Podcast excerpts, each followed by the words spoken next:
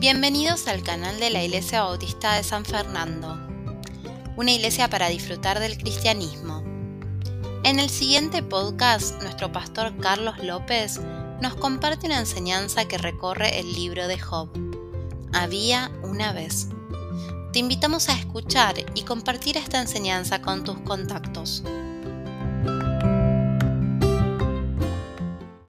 Había una vez, es el título del mensaje de hoy. Y esta frase era muy común en mi niñez, no sé ahora. ¿eh? Porque ahora, por lo menos mi nieta juega con dinosaurios, con dragones. No hay una muñeca en mi casa. Eh, no sé cómo será ahora. Pero había una vez, era muy común en mi niñez. Era hace una vez, también puede ser algún otro lugar de Latinoamérica. Y cada vez que la oía o la leía, era el anticipo de una historia, ¿no? Había una vez, ya está la expectativa. ¿Qué es lo que había? ¿Eh? ¿Eh? Comenzaba muy bien, luego se transforma en una pesadilla como una novela turca, algo así, ¿no? En mi época eran las venezolanas. ¿Eh? Pero siempre finalizaba con que fueron felices para siempre. Y comieron perdices. ¿Qué culpa tienen las perdices, no? Pero bueno, ¿Eh? Es, la felicidad cuesta matar un par de perdices. Y saber el final era tranquilizante, ¿no? Cuando las cosas se ponían difíciles, ¿qué pasará para los protagonistas, no? Me acuerdo que cuando yo era joven había una novela, creo que se llama Piel Naranja, si no me equivoco, con Arnaldo André, eh, Marina Ross y Raúl Rossi, ¿no? Y fue la única novela que terminó mal, los mató. Eh, el marido celoso los mató, estábamos todos locos, ¿cómo va a tener una novela así? Tiene que terminar todos felices. Pero bueno, estábamos acostumbrados a eso, ¿no? Bien, la Biblia tiene muchas historias similares y hoy quiero que veamos una de ellas. Quizás la más impactante de todas por lo increíble de su relato. Es increíble, che, como pues, tantas cosas. No mayor para mí esa increíbilidad a la de otros que se encuentran en ella. Por ejemplo, se escapan los judíos, llegan al Mar Rojo, los persiguen los egipcios eh, y de golpe se abre el mar y pasan y después se cierra el mar y mueren ahogados todos los egipcios. Algunos que no creen en los milagros dicen que en realidad pasaron por algo que es el mar de los juncos, que es un mar bajito, por eso les llegaba hasta acá el agua a los judíos, pudieron cruzar. Y después los egipcios se ahogaron todos en agua que llegaba hasta acá. Muchachos, sean coherentes si no quieren creer algo y meten otra historia, ¿no? Yo creo, yo creo en las resurrecciones, yo creo en todo lo que la Biblia dice que Dios hizo en cualquiera de las tres personas. ¿eh? Porque tengo fe y Dios no miente. Y es su palabra la que estamos leyendo. Y yo quiero hablar esta mañana de Job. Y todo lo que cantamos, lo que leyó Fabián, tiene que ver con lo que vamos a ver esta mañana. Job. Ahora, tenemos un problema nosotros los cristianos de muchos años, que cualquier cosa que el predicador vaya a tocar, ya sabemos, ya la conocemos, ya sabemos cómo termina. Lázaro, Daniel en el foso de los leones, los jóvenes en el horno de fuego, Job, eh, Abraham cuando va a matar a Isaac. Es como que pierde, ¿no? Y nos perdemos las enseñanzas, aunque ya las vimos, ya las meditamos, pero siempre hay algo bueno para sacar, para refrescar. Como dijo Pedro en su última carta, yo sé que saben todo esto, pero mientras que esté vivo yo voy a seguir diciéndoselos, porque es necesario. Y yo quiero que mantengamos esa expectativa, que volvamos a la narración como es difícil, pero como si no conociéramos la historia, para tratar de, de ver qué puedo sacar nuevo o recordar algo importante para mi vida de esta historia que hoy vamos a ver. Bueno, el valor literario del libro de Job, no solamente los cristianos o los judíos eh, reconocen su valor, pero aún los incrédulos reconocen su valor como obra literaria.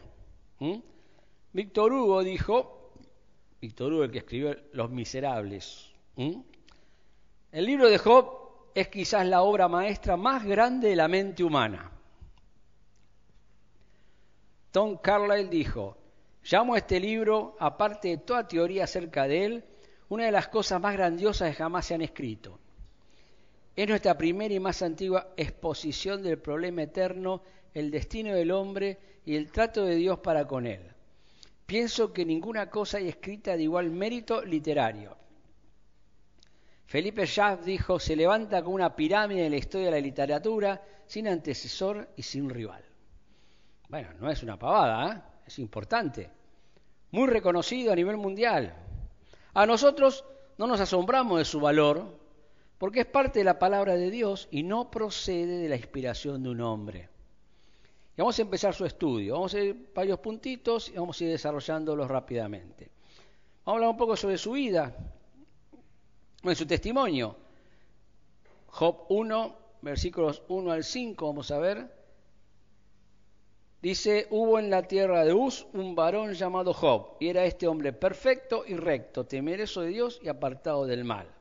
No estamos hablando de, de cualquier personaje, estamos hablando de un hombre probo, íntegro, completo. Varias virtudes se destacan en él. Perfecto, recto, temeroso de Dios y apartado del mal. Y cuando somos temerosos de Dios, nos apartamos del mal. Si nosotros decimos ser creyentes, ser cristianos, tenemos que tener temor de Dios y alejarnos del mal. Y hacer las cosas rectamente, en consecuencia, porque si me alejo del mal, hago las cosas como corresponde. Y así nos vamos perfeccionando cada vez más. ¿Mm? No es difícil. No es difícil. Nosotros debemos seguir sus pasos para tener un buen testimonio también que las personas puedan decir lo mismo de nosotros, cada uno de nosotros.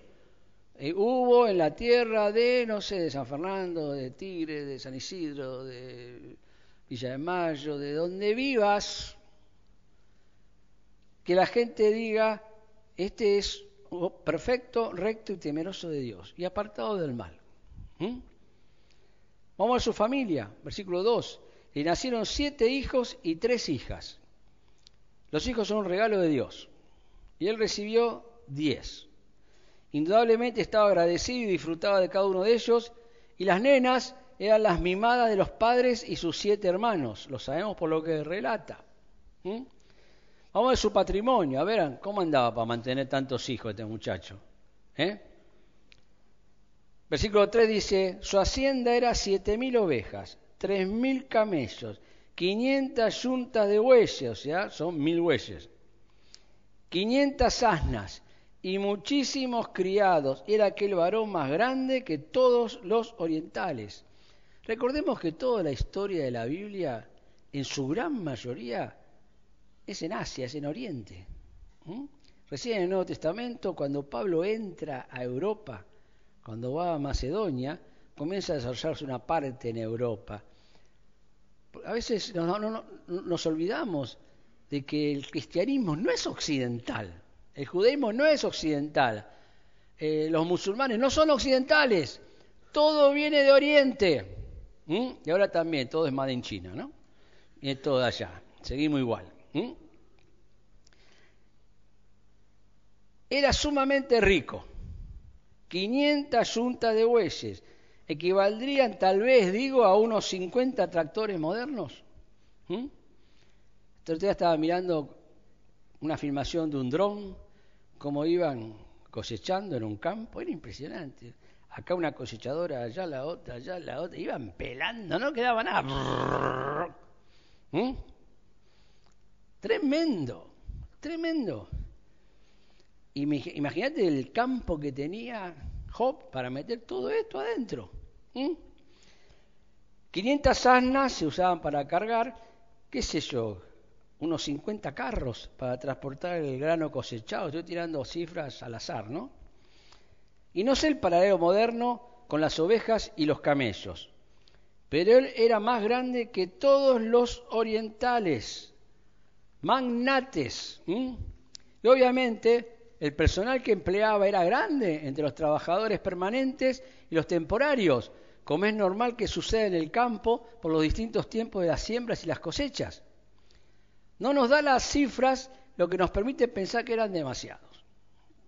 Su enseñanza, ¿qué es lo que enseñaba este hombre? que estaba tan metido en sus negocios, por supuesto, tenés que administrar todo eso. O se va, se pierde. Versículo 4 dice, e iban sus hijos y hacían banquetes en sus casas, cada uno en su día. Eran siete, cada uno le tocaba un día. Y enviaban a llamar a sus tres hermanas para que comiesen y bebiesen con ellos. Él fue un hombre generoso que le enseñó a sus hijos a imitarlo también en esa área. Los hijos aprenden lo que ven de sus padres. Si somos miserables, ellos lo serán. Si hablamos groseramente, ellos insultarán al hablar. Yo veo y escucho a los hijos y sé cómo son sus padres. Hemos tenido niños acá en la escuela dominical diciendo malas palabras y las maestras retándolos y diciéndole, pero si mis padres hablan así. Acá en la iglesia no lo hacían, pero en la casa sí. Vamos a ver su devoción, versículo 5. Y acontecía que habiendo pasado en turno los días del convite, Job enviaba y los santificaba y se levantaba de mañana y ofrecía holocaustos conforme al número de todos ellos. Tremendo lo que sacrificaba, ¿eh? Igual tenía para sacrificar. ¿eh? Porque decía Job, quizá habrán pecado mis hijos. Estaba preocupado, quizá pecaron. Y habrán blasfemado contra Dios en sus corazones. Los jóvenes crecen, van, enfrentan la adolescencia y es difícil, siempre fue difícil ahora y antes. Y un padre preocupado hace esto, se preocupa. De esta manera hacía todos los días, todos los días. El día de Job comenzaba de esta manera. No, a ver, che, ¿cómo anda el balance de las ovejas? No, eso lo vemos después. Primero, ¿cómo está mi familia? ¿Cómo está mi vida? ¿Mm? Una de las, una de las responsabilidades, tengo problemas con las palabras largas, ineludibles de los padres es velar por el bien espiritual de nuestros hijos mientras vivamos Aun cuando ya no estén en nuestros hogares, debemos orar por ellos y confrontarlos si vemos que no están haciendo las cosas como se debe, aunque ellos ya sean abuelos, si es que Dios nos da una larga vida. Por ejemplo, si tu hija te dice que va a ver a alguien que se contactó por una red social que no lo conoce y la va a venir a buscar a las 12 de la noche en un auto, creo que no la deberías dejar. Ahí se va a enojar. Seguro que se va a enojar. Preferible enojada que muerta, ¿no?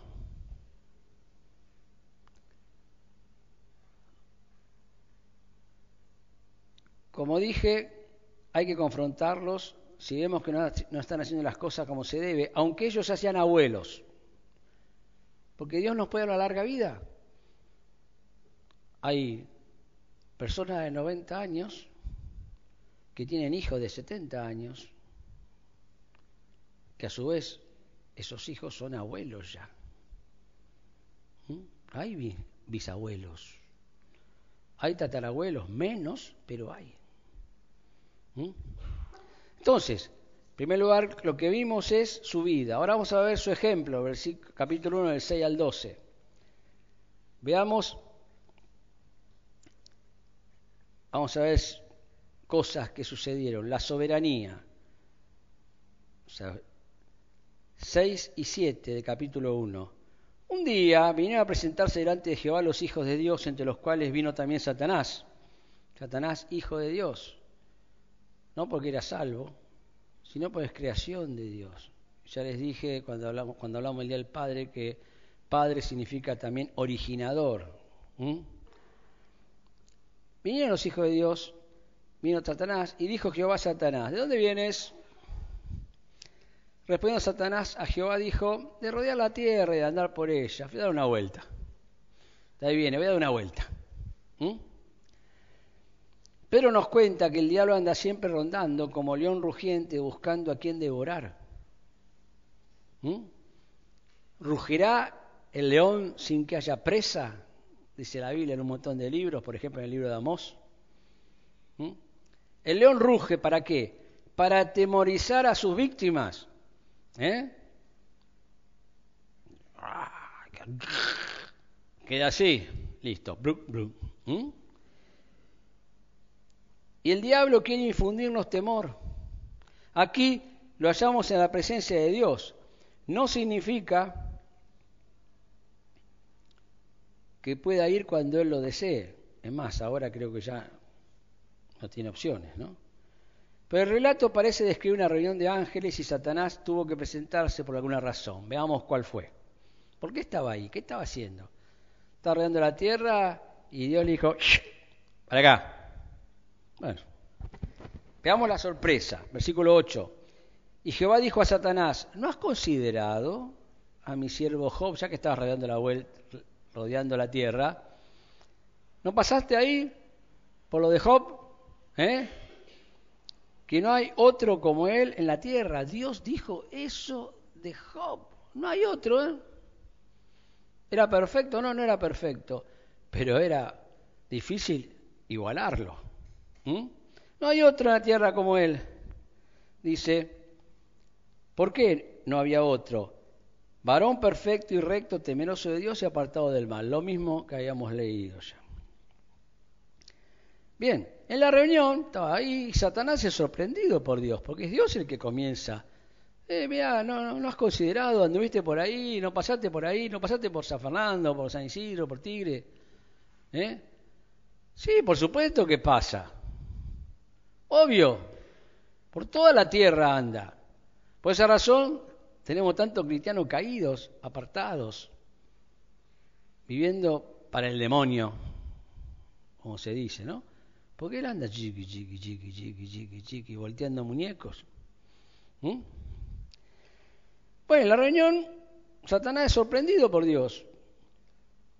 Él venía a rodear la tierra observando el comportamiento humano para tentar a los hombres y Dios le consulta sobre el hombre más bueno que la habitaba. Un personaje que ponía en jaque al diablo con su conducta. Yo creo que el diablo pasaba por ahí, no, no perdamos el tiempo acá, sigamos para otro lado. No tiene sentido. ¿Mm? Bueno, ahora vamos a ver la sospecha, vemos la soberanía, la sorpresa cuando se sorprende, la soberanía porque Dios llama y el diablo tiene que ir, no tiene opciones. No dice, ah, ya estoy rodeando la tierra, volteando muñecos, vení para acá, viene. Dios es soberano sobre toda su creación. La sorpresa porque se sorprende el diablo. ¿Qué, qué pasa? ¿Qué le pasa a Dios? ¿Qué me está diciendo? Y él pone la sospecha ahí, el diablo. Versículos 9 al 11. Respondiendo Satanás, a Jehová dijo, el diablo siempre tiene algo para decir, ¿eh? ¿Acaso, escúchame, somos grandes, estamos, ¿cuánto hace que estamos juntos? Le dijo, ¿no? ¿Teme Job a Dios de balde? O sea, porque sí. ¿No le has cercado alrededor de él, alrededor a él y a su casa y a todo lo que tiene? ¿No lo estás protegiendo? ¿No lo estás haciendo crecer económicamente. ¿eh? Al trabajo de sus manos has dado bendición, por tanto sus bienes han aumentado sobre la tierra. Pero extiende ahora tu mano y toca todo lo que tiene y verás si no blasfema contra ti en tu misma presencia, en tu cara, Dios. Así que vivo, le va todo bárbaro, yo también soy creyente, ¿no? La respuesta fue inmediata de Satanás. Él no tardó nada en identificar a Job. ¿Lo conocía? ¿Sabía? Dios sabe quiénes son los Daniel, los José, los Job ¿eh? de la vida. Claro que los conoce, pero claro, tiene un límite, porque la santidad de estos personajes no le permite obrar al diablo como él quisiera. Él sabía que era íntegro, pero fiel a su esencia, inició una calumnia creando sospechas sobre él. Así somos dentro de la iglesia cuando somos diablos. Empezamos a calumniar, a murmurar de los líderes, de los no líderes, de las hermanas, de, todos. Así, cuando actuamos así, somos diablos. Esa es la palabra, diabolos. ¿Mm? La solución, vamos a ver, la soberanía de Dios, la sorpresa del diablo, la sospecha que pone el diablo, la solución. Versículo 12. Dijo Jehová a Satanás, mira, vamos a hacer esto. Y aquí todo lo que tiene, no, del eh, Dios le dice, he aquí todo lo que tiene está en tu mano. Así que vos decís que Él me sirve porque va en coche, lo bendigo, entonces así, por eso, que si dejo de, de darle cosas, Él me va a maldecir, según tus palabras. Y dice, dijo Jehová Satanás, he aquí todo lo que tiene está en tu mano. Así, ah, ¿querés, ¿querés jugar? Vale. Solamente no pongas tu mano sobre él. Hay cristianos que tienen miedo a la muerte. No sé, ¿qué miedo tenés? No podés morir hasta que Dios diga, hasta acá llegaste. No, pero los ladrones, pero... ¿Qué dice acá? Solamente no pongas tu mano sobre él. Al diablo, a la muerte, a las circunstancias, a los chorros, a quien sea. Mi hijo, mi hijo Carlos no va a morir hasta que yo diga tiene ACV, convulsiones, se cae el baño duchándose, revienta la cabeza contra el bidet, hasta que yo diga que se acabó, no se acabó. Y cuando yo diga se acabó, va a estar lo más bien, no sé qué, y ¡boom! Se acabó. Listo. No tengamos miedo a la muerte, tengamos miedo a desobedecer a Dios. Ese es el problema nuestro, no la muerte, ni las enfermedades, ni nada. Y salió Satanás delante de Jehová. ¡Uh! dijo. Chao, lo hago percha, lo destruyo. Encima sé que no va a intervenir el Dios. Y no lo voy a poder matar porque no me deja.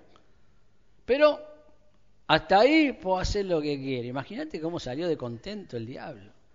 Era un día espectacular para él. Qué bueno. Capaz que hasta le dio gracias a Dios, gracias. ¿No? Su ejemplo fue cuestionado y por lo tanto fue probado para que demuestre su integridad. Job fue cuestionado. Yo soy cuestionado. Y vos serás o sos cuestionado o cuestionada si haces las cosas como Dios quiere.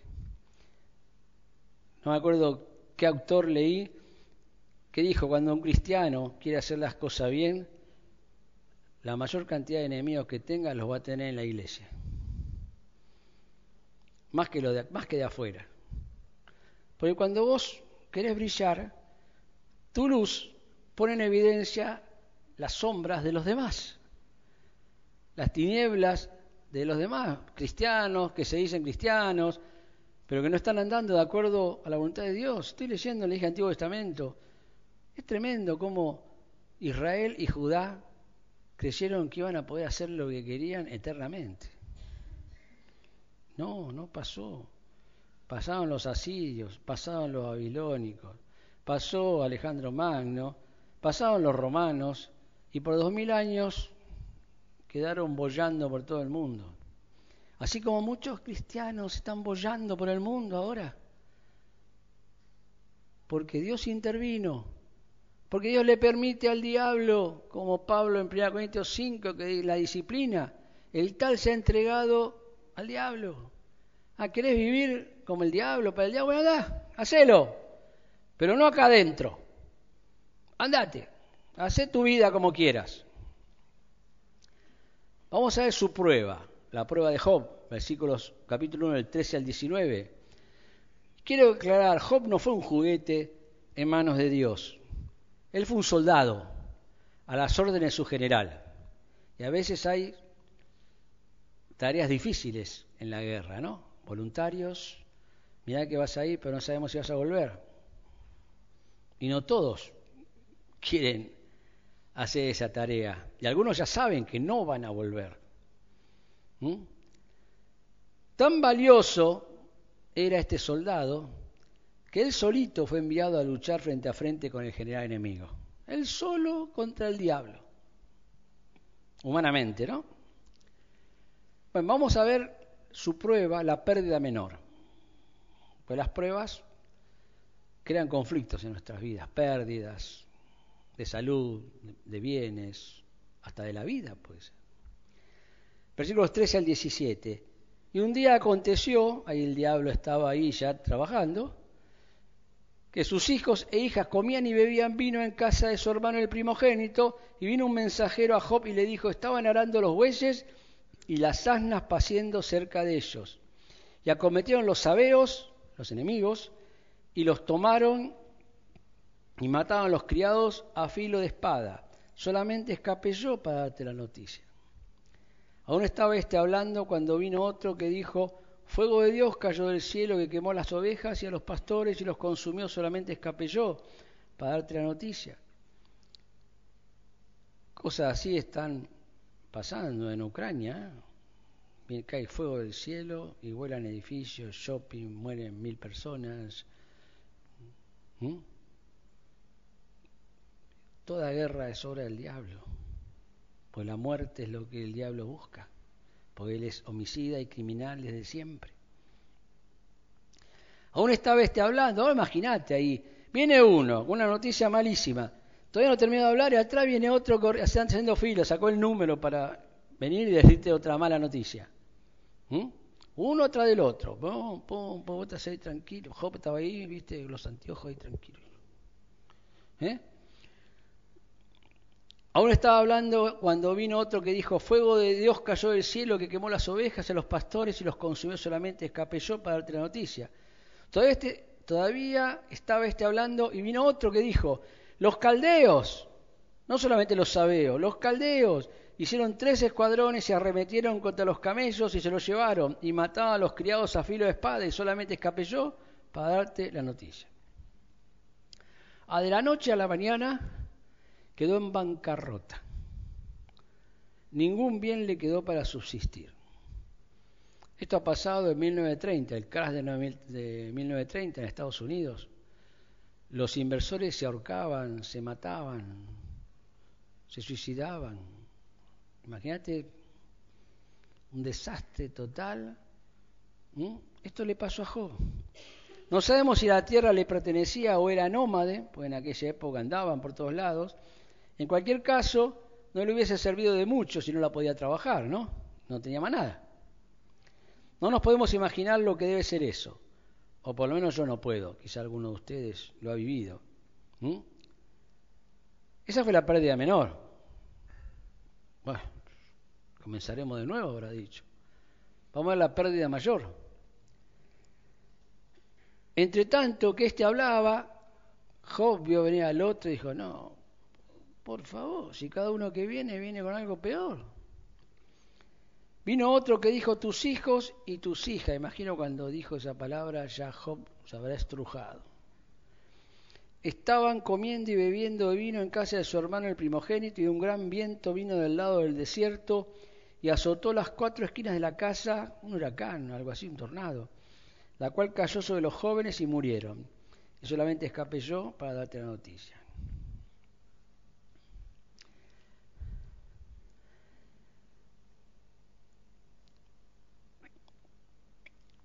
Yo hablo mis vivencias, no es que quiero hablar todo el tiempo lo mismo, pero cuando aparece algo que lo puedo comparar, lo digo. Y yo sé lo que es la muerte, que la muerte me separe de un hijo, uno, uno, y es muy doloroso. Y por el resto de mi vida el dolor y la pena me acompañarán. Esa es mi vida, lo que Dios me dio, esa es la cruz, o quizá no tan cruz, lo que la circunstancia, vamos a llamarla para no parecer uh. Pero bueno, hasta que me muera es una realidad que no va a cambiar nunca. ¿Mm? Pero no sé lo que es que en el mismo momento todos mis hijos se mueran. Estaba leyendo este hombre que se le incendió el, el departamento en Ecuador y Córdoba. Nueve hijos tiene la esposa y él. En el incendio murió la mujer, cuatro hijos murieron, le quedaron cinco. Él le preguntaba al rabino judío, practicante ortodoxo, ¿por qué pasa esto, las desgracias? Y después le dijo, Dios dio, Dios quitó. Dios me los dio, Dios se los llevó. Es soberano. ¿Qué puedo decirle? Él sabrá que es lo mejor en cualquier circunstancia de nuestras vidas, enfermedades, muertes y lo que sea. Tremendo. Y no quiero saber o repetir lo que me pasó con Daniela con ninguno de mis otros hijos. Y a veces tengo miedo de vivir mucho, porque como dije antes, personas que viven hasta 90 años, por lo general entierran hijos. Porque es raro vivir tanto, y lo más común es vivir hasta los 70, los 76. Y por lo general, cuando sos de tanta edad, estás experimentado en enterrar hijos porque es común. Así que no tengo ganas de vivir tanto, realmente. Eh, bien, Job humanamente tocó fondo, perdió todos los bienes que tenía y a todos sus amados hijos. Y Satanás aguardaba ansioso la rebelión de Job. Listo, ya está. Se acabó. A ver, ¿Dónde está el temeroso de Dios ahora? Pero se llevó otra sorpresa. La prueba demostró fehacientemente su consistencia espiritual demostrando su fidelidad. Todo lo contrario a lo que el diablo buscaba y lo que buscan todos aquellos que nos calumnian, murmuran, nos critican, mintiendo, porque quieren que perdamos nuestro testimonio, que reaccionemos mal, que nos enojemos con Dios, con ellos, con la iglesia. ¿Sabe cuántos pastores hay enojados con las iglesias que han dejado y ya han abandonado y se dedican a otra cosa? Venden pancho en la playa. Porque se cansaron de las murmuraciones, de los ataques. Y es lo que el diablo quiere, las iglesias sin pastores. ¿Cuánta gente se fue de las iglesias porque son todos hipócritas? En las iglesias, como dijo uno, te das problemas, hay lugar para otro más. Estamos en el mundo, no estamos en el cielo todavía. Si vos querés venir a nuestra iglesia creciendo acá somos todos perfectos, bueno, tenemos un problema acá. No somos perfectos, somos personas que luchamos contra nuestras imperfecciones, algunos con más eficacia que otros. Pero somos humanos. Ven, veamos su fidelidad. ¿Cómo le salió este jueguito al diablo? Versículo 20 de capítulo 1, lo primero que hizo, adoró. Lo imagino al diablo esperando. Y dale, dale, dale, dale, insultarlo, dale. Dale. Me lo imagino cuando lo ve a Job adorar. Entonces Job se levantó, rasgó su manto, rasuró su cabeza y se postró en tierra y adoró. Eran costumbres del luto, de esa época, y aún hoy los judíos lo hacen. Recordemos que él fue un hombre perfecto, recto, temeroso de Dios y apartado del mal. Y no dependía de las circunstancias. Pero los hombres y las mujeres así no dependen de las circunstancias, dependen de Dios. No dependen de las personas, dependen de Dios. No dependen ni siquiera de sí mismos, dependen de Dios. Porque las circunstancias son inestables de por sí y los hombres más. Los hombres y las mujeres, los humanos. Alabó, en segundo lugar, versículo 21, y dijo, desnudo salí del vientre de mi madre, y desnudo volveré allá. Jehová dio y Jehová quitó, sea el nombre de Jehová bendito. No es común que los cristianos actúen de la misma manera cuando pasan por circunstancias muchísimo menores.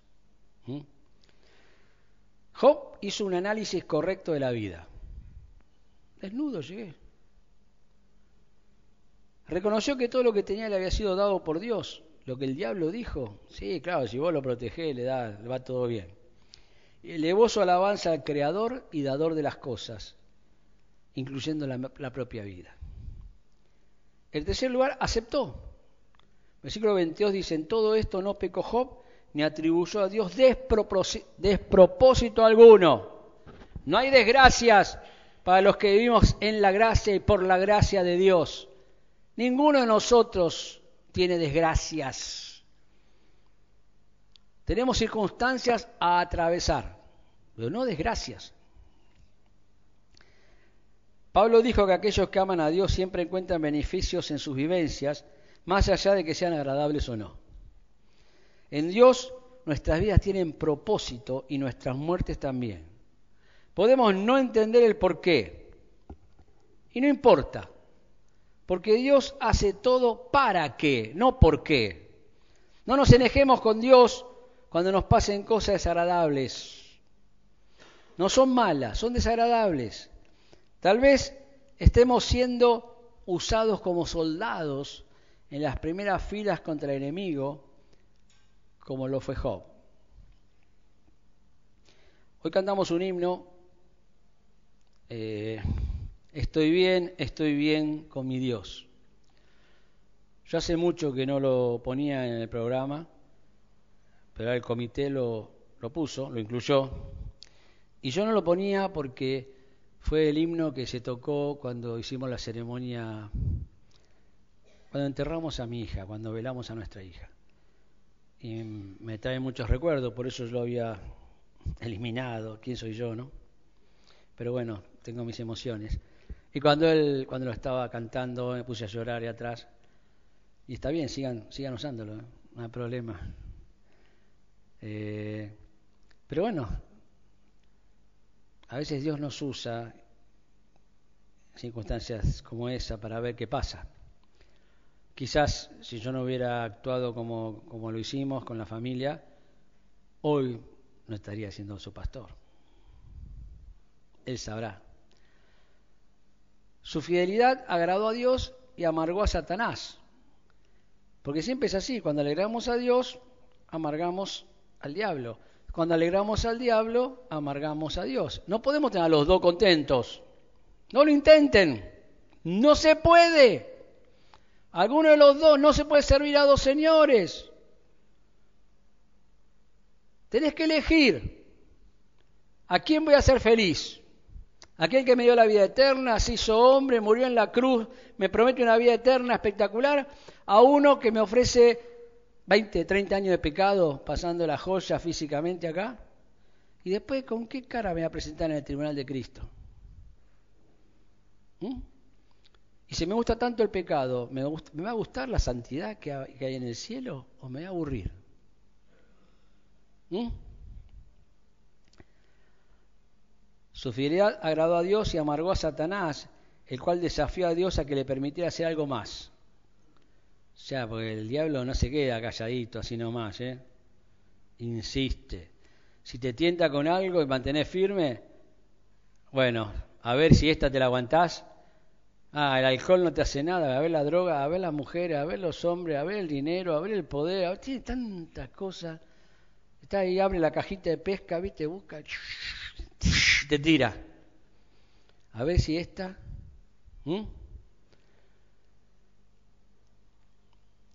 Vamos a ver su salud. Vamos a salud, la conversación. Versículos 1 al 3 de capítulo 2. Aconteció que otro día vinieron los hijos de Dios para presentarse delante de Jehová y Satanás vino también entre ellos presentándose delante de Jehová. Y Jehová lo miró así de costadito, ¿no? Y dijo Jehová a Satanás, ¿de dónde vienes? Respondió Satanás a Jehová y dijo, de rodear la tierra y de andar por ella, ya sabe cuál es mi laburo. Y Jehová dijo a Satanás, ¿no has considerado a mi siervo Job?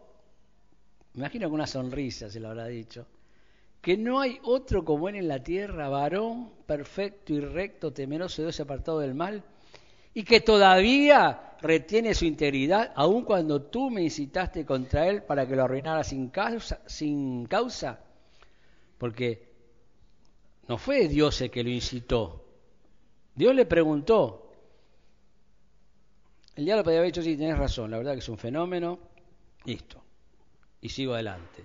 Fue el diablo el que le dijo, ah, sí, claro, lo que pasa, ah, él comenzó. No leamos que Dios le hizo todo eso. Fue el diablo el que lo hizo.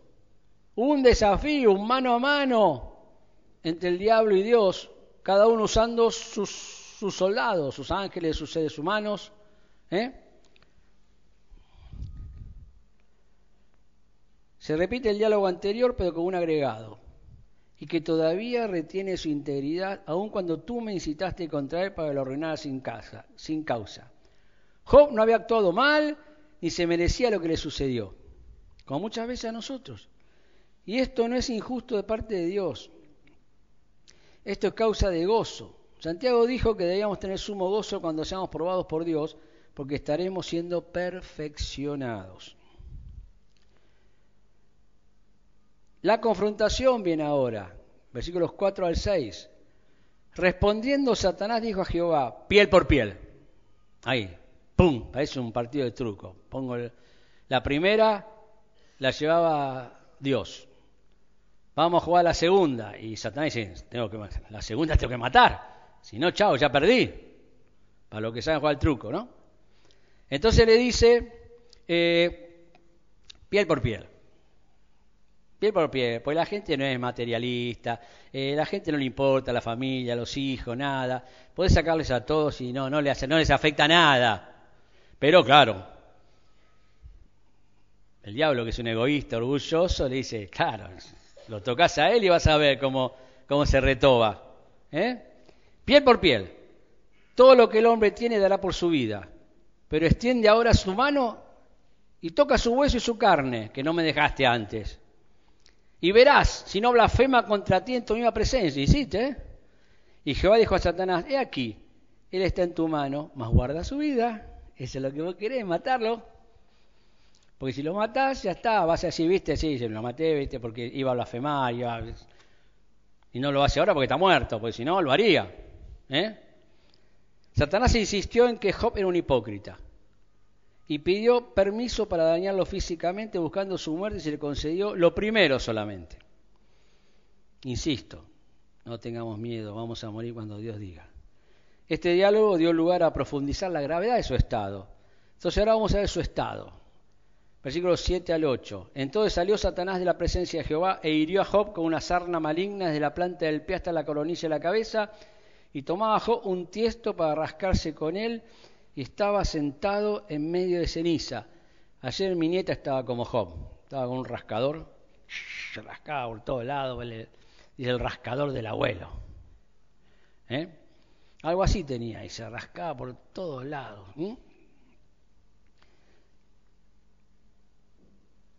Para los antiguos cualquier enfermedad era signo de pecado. Aún hoy, algo habrá hecho. Mira lo que le pasó, algo habrá hecho. La situación de Job es la del hombre que se había ganado el respeto de todos y ahora se ve reducido a la condición más miserable, sumando a la pérdida de sus bienes y la muerte de sus hijos, el verse privado de la, de la consideración y la estima de sus vecinos. Está sentado sobre ceniza, lejos del pueblo, apartado de las personas, y los únicos que van a ir a verle será para acusarlo de haber pecado. Si lees todo el libro de Job, verás qué buenos amigos que se había hecho. ¿Mm? Llegó hasta el fin. Hoy diríamos que se trata de una estación límite, ya está, este hombre no sale de acá. Debe tener una depresión y pasó por situaciones muy angustiantes. Puedes leer todo el libro, ¿no? Pero Job no cambió su actitud ante la pérdida de su salud y su respuesta enfureció a su esposa. Fíjense su respuesta, versículo 9. Entonces le dijo su mujer, ¿aún retienes tu integridad? ¿Quién estaba hablando ahí? El diablo. Y no, no nos enojemos con la mujer, eh. que ahora voy a aclarar algo. Aún no tienes tu integridad, lo mismo que el diablo le había dicho a Dios, no va a mantener su integridad. Maldice a Dios, lo mismo que el diablo había dicho que iba a ser Job. Y muérete. Todos los deseos del diablo estaban ahí sintetizados en esta frase de su esposa. Entendámosla. a ella también se le murieron los diez hijos. ¿eh? Job no los había tenido dentro suyo por nueve meses. Ella sí. Ella sí. Y yo la entiendo. Es fácil cargar las tintas, mirá. ¿Qué querés, pobre Job? ¿Estuvo mal? Sí, actuó mal. Le faltaría madurez, pero entendamos el dolor. La Biblia dice que Dios sabe que somos polvo. Él escucha nuestros lloros y entiende también cuando a veces nos enojamos con Él, porque estamos muy doloridos, muy doloridos. Y Él le dijo, como suele hablar, encima de todo lo que le pasaba, viene la esposa, ¿viste? En vez de llorar junto con Él, lo termina de matar, ¿viste? Y él le dijo, como suele hablar cualquiera de las mujeres fatuas, has hablado. Como diciendo, mira, estás hablando como una incrédula, como una que no entiende, como, que no, como si no conocieras a Dios. Por favor, ¿qué? Le dice, le pregunta, ¿qué? ¿Recibiremos de Dios el bien y el mal no lo recibiremos? No, Señor, no jugamos más ahora, ¿eh? ¿Mm? En todo esto no pecó Job con sus labios. Me imagino al diablo pegándose la cabeza espiritual contra una pared espiritual. Bom, bom, bom. ¿Mm? Y la misma respuesta que nos dan las personas que no entienden por qué aceptamos las cosas que Dios hace que nos pasen, sin evitarlas, pudiendo hacerlo. Dios podía haberlo evitado, sí, Dios puede evitar el cáncer, eh, la muerte, que, no, que te quedes sin... Sí, puede evitar todo, la guerra de Ucrania, Dios puede evitar absolutamente todo. El problema es que Dios nos deja pagar las consecuencias de nuestro pecado del pecado en el mundo. Está para auxiliarnos, para sostenernos, pero por ahora esta etapa, hasta que venga el día del Señor, hasta que entremos en el milenio y después en la eternidad, hay que convivirla con el pecado. Y el pecado sirve para purificarnos también, para ir preparándonos. Cuando nos quejamos a Dios cuestionando su voluntad sobre nosotros, por tocarnos vivir una situación dolorosa, lo que hacemos es pecar. Y Job no pecó. Pues es lo que dice bien. Todo esto no pecó Job. La mujer sí pecó. Dios no, Job no pecó. Y cada vez que vos te quejas, que yo me quejo, estamos pecando. Estamos diciéndole a Dios, Dios te equivocaste. Esto no debe ser así. Fato significa necio, poco inteligente, engreído, vanidoso, y Job describió a su esposa con ese término. Y es aplicable a cualquier hombre y mujer que responda de la misma forma a Dios por su trato hacia él. Sabiendo que Dios es bueno, es muy fatuo de nuestra parte quejarnos porque por lo que nos haga pasar. Lo que debemos hacer es permanecer fieles. Su fidelidad fue ampliamente recompensada por Dios. Si saltamos al capítulo 42, Versículos 10 al 17 vemos su recompensa. Y quitó Jehová la aflicción de Job cuando él hubo orado por sus amigos, se aumentó al doble todas las cosas que había sido Job. Doble, ¿te acordaste de lo, que leímos? 500 años, mil años. 500 juntas, ¿Mm? así la cuenta. Y el, terreno también para poner más animales. ¿eh? En el campo, cuando querés sembrar más, necesitas más hectáreas. Tenés que engordar más animales, necesitas más hectáreas. No solamente meter los animales todos así apiladitos. ¿eh?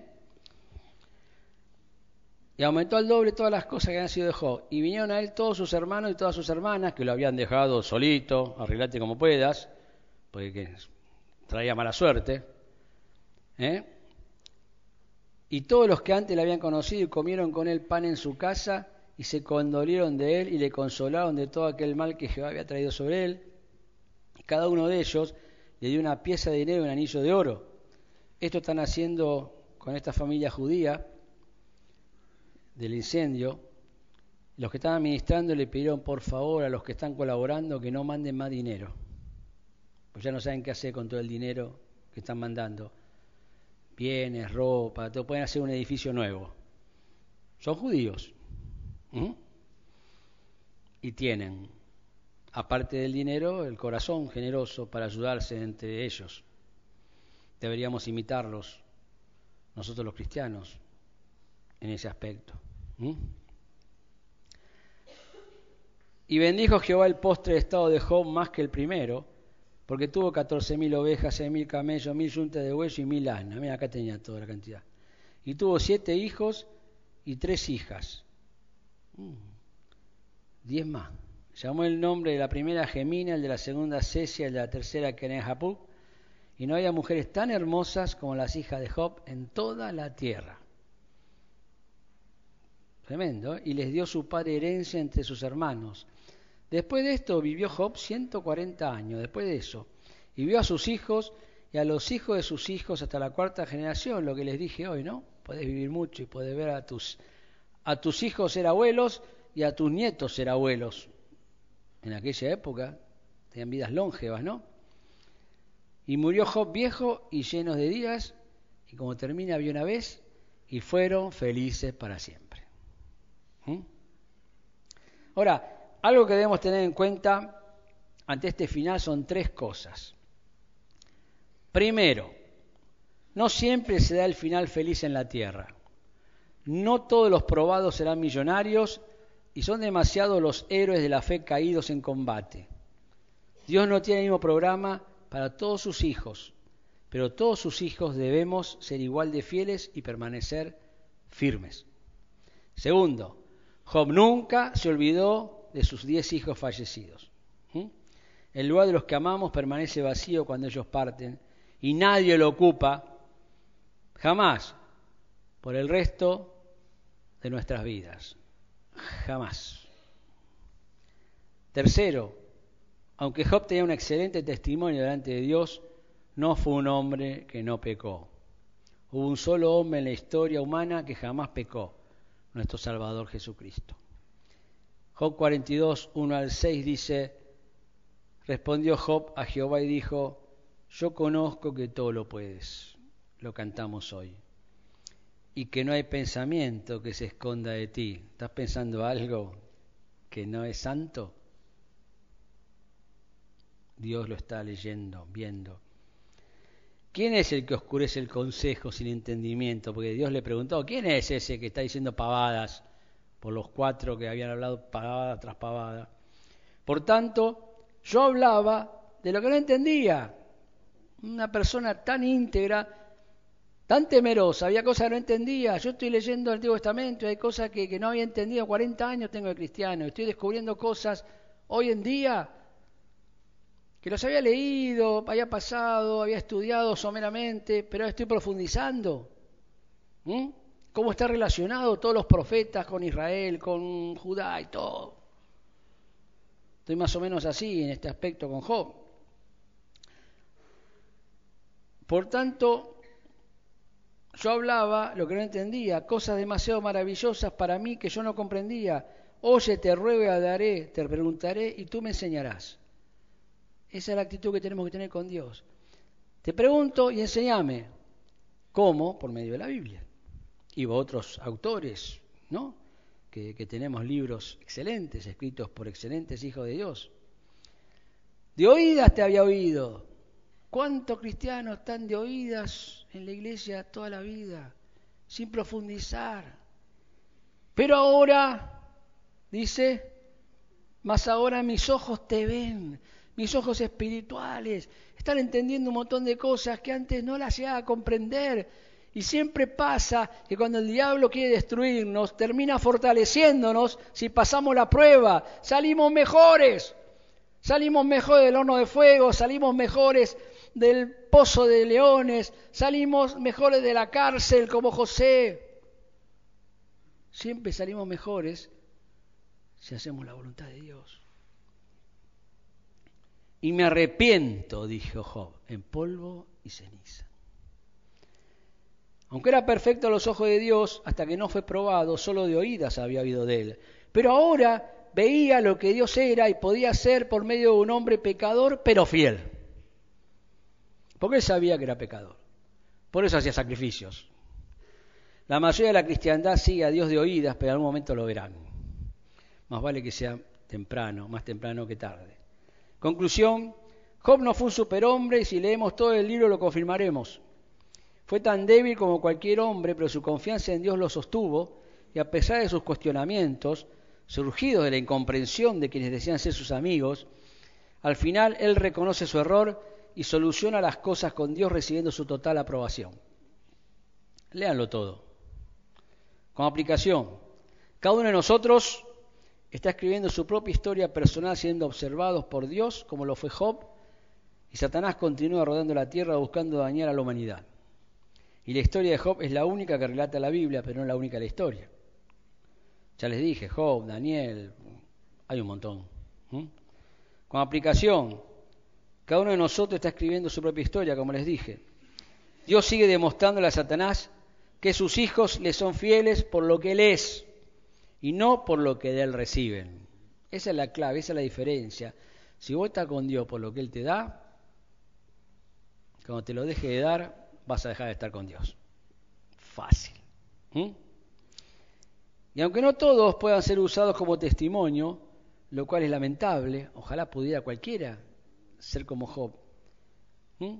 Vos y yo deberíamos poder serlo en caso de que Dios quisiera repetir la historia de Job con alguno de nosotros. ¿Por qué no? Y sé que no es lo que se predica en las iglesias hoy en día, ni lo que deseamos que nos suceda, obviamente. Es normal. Pero nuestra iglesia lo enseñamos porque es lo que la Biblia enseña y nos puede pasar. ¿Eh? Esto no significa que sea exactamente igual la prueba para todos sus hijos. Recuerden que cuando rendimos exámenes, o en mi época, no todos teníamos el mismo tema. Tema 1, tema 2, tema 3, tema 4. Y después el 1. Para copiarte tenías tres filas, viste, en el medio para ver el que tenía el tema 1 como vos. ¿Mm? Así era en aquella época, no sé cómo es ahora. De forma similar, Dios no tiene preparado algo específico a cada uno en caso de ser necesario ser probados.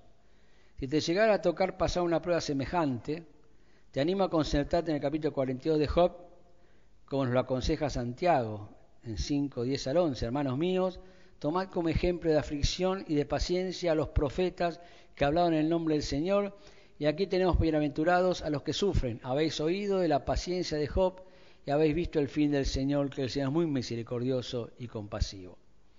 Y recordemos que todos somos, perdón, pero toda historia comienza con un principio, salté un párrafo, y no por el final. Todo comienza con la una vez. Escribamos la mejor historia que podamos, apuntando a ser tenidos en cuenta por Dios, para que si fuese necesario, Él pueda demostrarle a Satanás de qué madera, como se dice, estamos hechos los hermanos de Sanfer? ¿De qué estamos constituidos espiritualmente? ¿Sólidos? ¿Quebracho espiritual? ¿O madera balsa? ¿Mm? Y recordemos, como dije, todos somos pecadores, son los mejores hombres y mujeres de la Biblia, se muestran tan pecadores como los hombres malvados, como lo reconoció Job.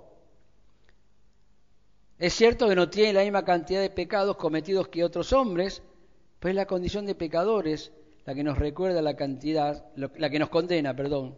La cantidad solo determina el grado de castigo. El pecado nos condena. Muchos pecados hacen que seamos más castigados. Romanos 3:23 dice, por cuanto todos pecaron, están destituidos de la gloria de Dios, destituidos de la gloria de Dios. Romanos 5:8 dice, a pesar de eso, de que todos pecamos y que estamos destituidos, Dios muestra su amor para con nosotros, es que aún siendo pecadores, Cristo murió por nosotros. Y Romanos 3:23 dice, porque la paga, o 6:23, perdón, está mal, porque la paga del pecado es muerte, mas la dádiva de Dios es vida eterna en Cristo Jesús, Señor nuestro. Termino con esto, si aún no le has pedido perdón a Dios, arrepentido de tus pecados, ahora es el momento.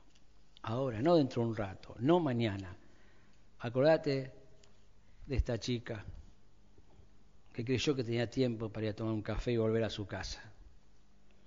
No volvió más. Y la vida es así. A veces salís y no volvés más. Que Dios les bendiga.